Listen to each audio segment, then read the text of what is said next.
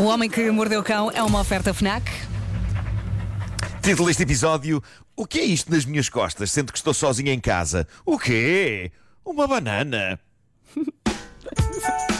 Que é um bom, acho que é um bom título. Ah, eu, eu tenho muita Let's pena go. que o Pedro Ribeiro não esteja cá hoje, mas eu espero ainda assim que ele esteja a ouvir, porque eu adorava, e tu também vais adorar, eh, Vera, saber o comentário dele. Pode ser por WhatsApp, se ele está a ouvir. Ouviste, Ah, Pedro? a esta notícia fascinante vinda do Cairo. Abriu um pequeno spa lá no Cairo, uma Uhum. casa de massagens para pessoas que sofrem de dores nas costas, cujo tratamento, que está a ser bastante popular, aparentemente com resultados nas costas dos pacientes que lá vão, o tratamento consiste no seguinte: antes de mais.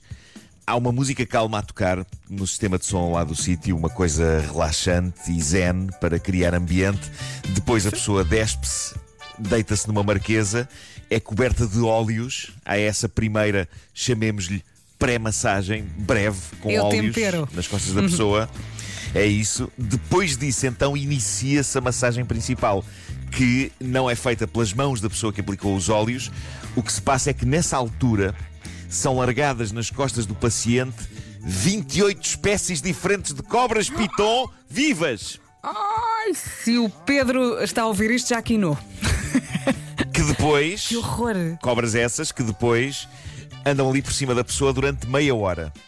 Não te parece perfeito isto? Não. É assim, a mim hum, não me faz impressão, mas hum, não, é um não. Olha, diz que, é, diz que é incrível. Diz que é incrível. As cobras não são venenosas, obviamente. Claro. Mas a, a maneira como o dono do spa, que é um senhor chamado Safwat Sedki, a maneira como ele explica este tratamento é fascinante. Ele diz que isto é um tratamento a dois níveis: físico e emocional. Físico, porque as massagens das cobras estimulam a circulação sanguínea e isso faz com que o estado dos músculos da pessoa melhore radicalmente. Uhum. E emocional, porque, diz ele, a presença das cobras nos costados das pessoas liberta endorfinas que Hum. ajudam a que a chamada hormona da felicidade faça as pessoas ganharem autoconfiança e fortaleçam o sistema, o sistema imunitário. Mas a que é isto, pessoa, a pessoa não consegue descontrair, não é? E é suposto descontrair numa, numa massagem. Eu não sei se já perdes algumas coisas, ganhas outras. Eh, cobras a esfregarem-se forte nas Ai, nossas não, costas. não, não, e não, parece é que vai não. tudo ao sítio. Parece que vai tudo ao sítio. Não Aqui- custa nada. Aqui, aqui estão a abanar a cabeça. Não, é o não.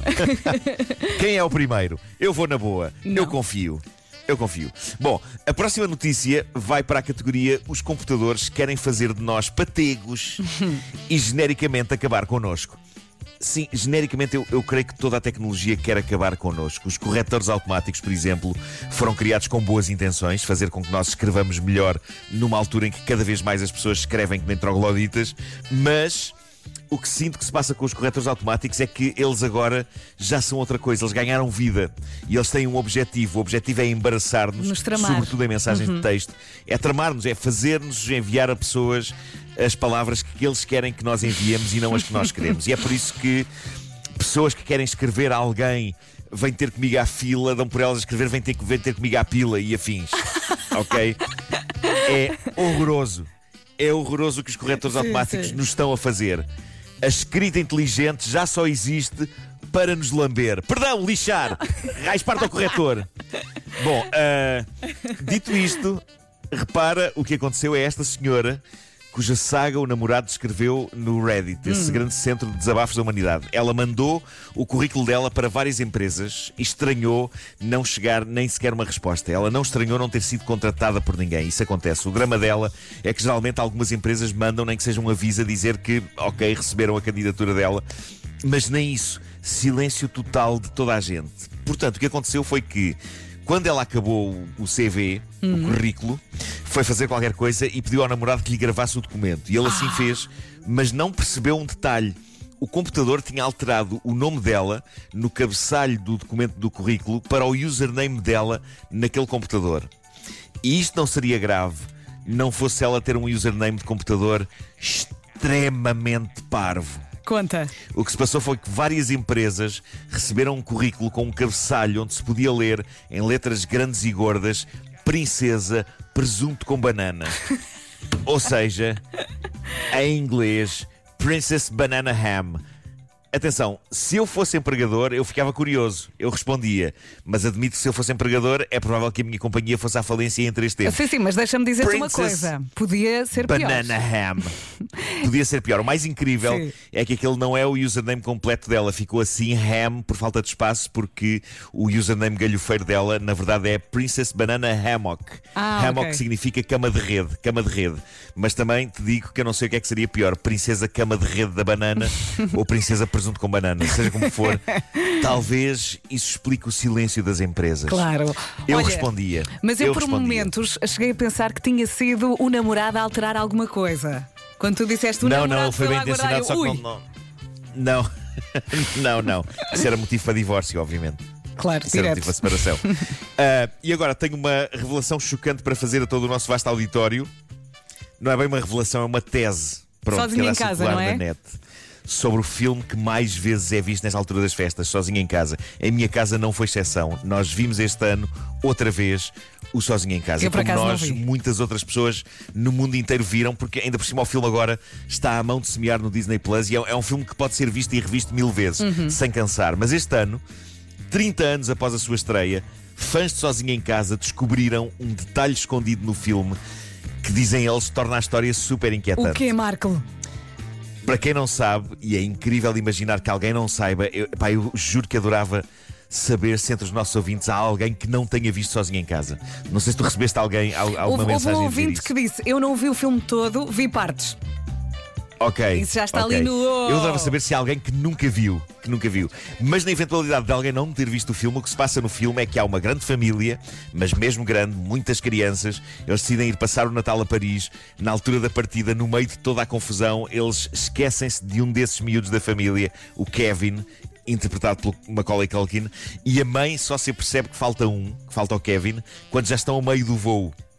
Então o Kevin fica, lá está, sozinho em casa. Só que não exatamente sozinho, porque andam dois bandidos a rondar a vizinhança e decidem assaltar a casa supostamente vazia da família. E o que se passa é que, sozinho, e de uma maneira, diga-se, muito hilariante, o Kevin declara guerra aos dois bandidos e fá-los passar por um verdadeiro inferno de caos e dor. E há cenas Isto hilariantes. É o filme. Ah, sem dúvida. E isto é o filme. Fãs de Sozinho em Casa estão agora a desenvolver a teoria de que o facto do Kevin ter sido deixado para trás não foi um acidente, mas sim um plano sinistro executado por uma personagem insuspeita. Quem? O pai dele. Peter McAllister. Isto porque espectadores que reviram agora o filme repararam que, depois da operação de limpeza na mesa da cozinha, quando tudo se entorna e é o caos, o pai do Kevin deita no lixo, no meio de guardanapos de papel ensopados, o bilhete de avião do Kevin. Está lá no caixote do lixo o bilhete da American Airlines com o nome dele escrito. E, portanto, ele foi metido no sótão de castigo, o bilhete é deitado no lixo, para que, chegando ao, chegando ao aeroporto, não possa ser verificado que falta um. Que é uma daquelas coisas eh, óbvias, não é? Tipo, se o bilhete estivesse Sim, lá, sim. eles, ah, o Kevin está em casa. Ah, bom, isto levou pessoas no Reddit a escrever comentários tais como. Vamos arredar esta ficção de que o Sr. McAllister não sabe o que está a fazer. Ele sabe exatamente o que está a fazer. Ou ainda, ele contratou os dois ladrões para roubarem a casa sem lhes dizer que o Kevin estava lá. O plano dele é que eles iriam entrar em pânico e matar o Kevin. O quê? Que era claramente o que eles estavam a tentar fazer no fim. Portanto, há uma teoria que diz que o pai queria matar o filho. Jesus. Ou ainda, ou ainda, o pai fez isto porque gosta mais do outro filho, Frank, e não quis que a embirração entre eles dois estragasse as férias. O pai odeia tanto o Kevin como o irmão o odeia, só que disfarça melhor. Lindo. Meu Deus. E agora, Vera? E agora? E agora, Marco? Olha, eh, muito desta última antes de terminar, A minha favorita. antes de terminar, eu gostaria de lançar um repto eh, na- via WhatsApp. Lança, tens, tens lança. que manter informado sobre, sobre isso. Mas amanhã é o último dia do ano Uhum. e eu gostava de saber, junto do nosso público, qual foi ou quais foram as histórias de um ano do Homem que Mordeu o Cão. Que, que gostaram mais e que lhes disseram mais. Ah, e eu gostaria de repegar nessas histórias na última edição do ano, fazer assim uma espécie de um, de um balanço.